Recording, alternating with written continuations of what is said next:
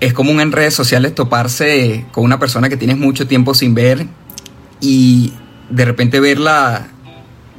haciendo cosas que tú nunca te imaginaste. Y decir, por ejemplo, oye, pero es que Sutanito no era así en el colegio, oye, pero él en la universidad siempre era al tapar cierta fuerza o cierto poder o ciertas habilidades que ya traíamos, tiene que ver mucho con la sombra. La sombra es un concepto psicológico que tiene que ver con una bolsa de actitudes, de deseos, de cosas que queríamos hacer o cosas que odiábamos que la fuimos metiendo en una bolsa. Y la fuimos metiendo en una bolsa porque estos deseos o estas actitudes no eran aceptadas, aceptadas socialmente, no eran aceptadas en nuestro entorno. Entonces, por ejemplo, si nosotros somos una persona chistosa, pero teníamos una papá, un papá o una mamá que nos decían que éramos ridículos, nosotros vamos a meter eso en la bolsa. De repente, si nosotros éramos unas personas introvertidas y nos obligaban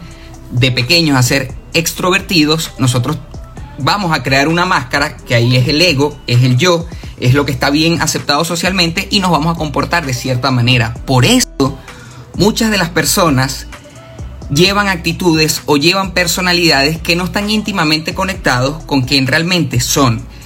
Cuando viene un reseteo, por ejemplo, cuando esas personas se van del país o cuando esas personas pasan del colegio a la universidad o cuando esas personas cambian de grupo, tienen la oportunidad nuevamente de mostrar todo lo que estaba en esa bolsa y de realmente desarrollar su personalidad, porque contrario a lo que dicen algunas perspectivas, lo que tenemos en sombra, aunque se vea mal desde el punto de vista de la sociedad, aunque no fue aceptado,